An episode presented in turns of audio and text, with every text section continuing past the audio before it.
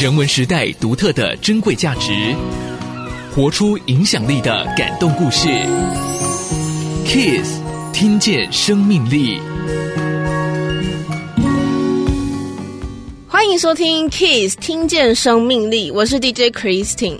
在商业盈利跟社会责任的这个天平上啊，你会如何取得最佳平衡点呢？Christine 在我独特、我珍贵、人文竞争力这一本书当中，就看见了 Kiss Radio 的大家长袁运杰袁董事长，让电台在商业与社会责任之间取得了最佳的平衡点。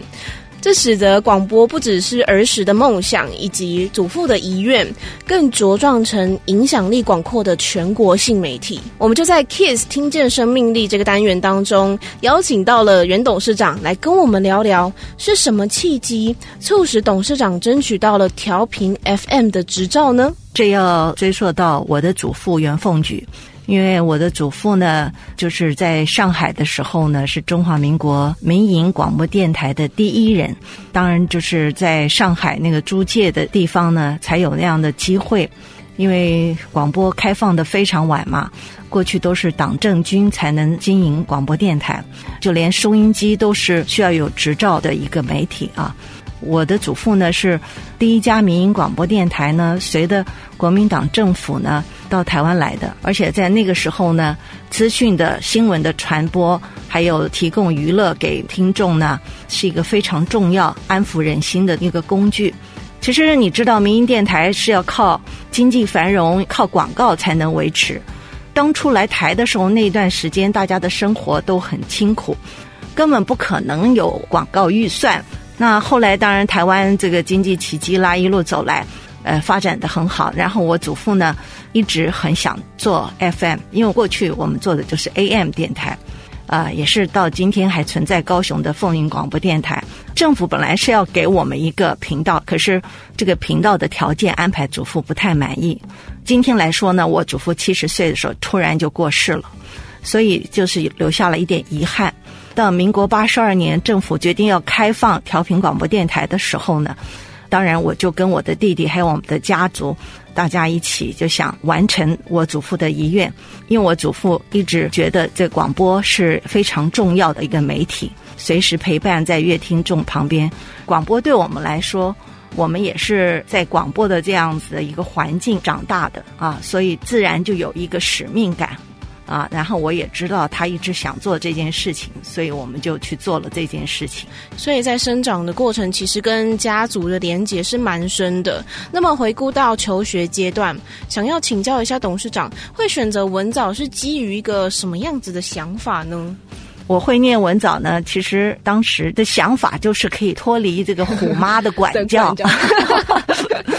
但殊不知进入到文藻之后，好像也蛮严格的哦，还是就是另外一种苦不堪言 啊、呃！真的去念文藻住校呢，确实对我也是啊、呃、非常好的一个历练。因为团体生活里头，大家都要做嘛，不管做这个清洁工作啦，反正整齐的这个打扫啦、公务啦，通通你都就是。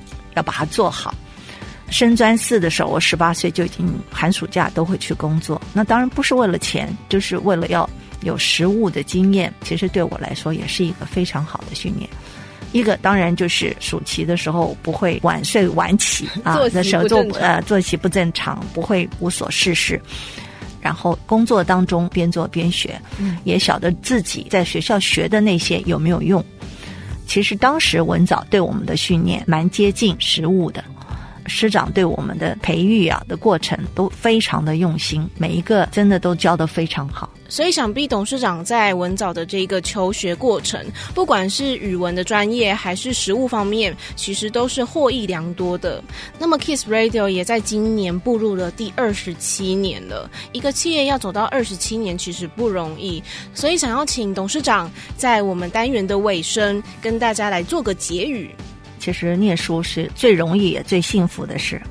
那那我们年轻时候不懂，都觉得反正只要会考试就好了。马马虎虎的就混日子啊，一天到晚只想玩呐、放假最好啊。那出来做事以后，你就知道了。假设你没有好好念书的话，你在职场上要出人头地不容易。那你进入社会，你当然就应该好好的在你的职业岗位上把工作做好，不只是 IQ 要高，你的 EQ 也要高。如果你希望出人头地，你要懂得跟团队怎么合作。然后不能只是对上逢迎拍马，对下你好像排挤人家，或者是完全不打交道、不做好关系。同侪之间的这个关系、社会关系啦、人脉啦，也是非常重要的。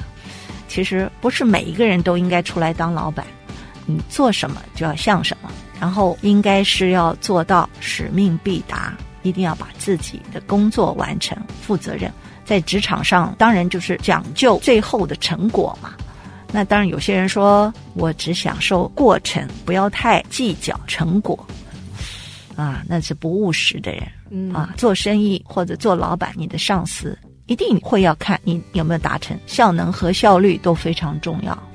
尤其是一定要训练自己有解决问题的能力。